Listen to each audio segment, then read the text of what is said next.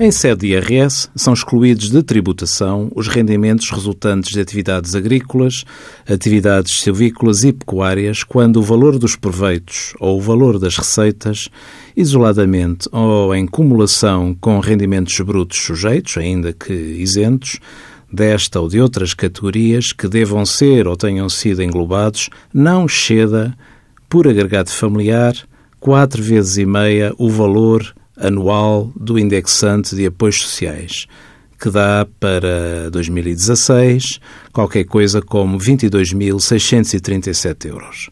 Aparentemente, o simulador da aplicação da Declaração Modelo 3, disponibilizada no Portal das Finanças, não estará a ter em conta esta exclusão de tributação.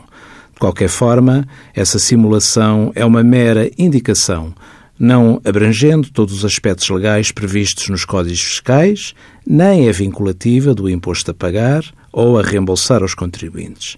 Na liquidação da modelo 3, submetida pelo contribuinte, a exclusão da tributação foi contemplada.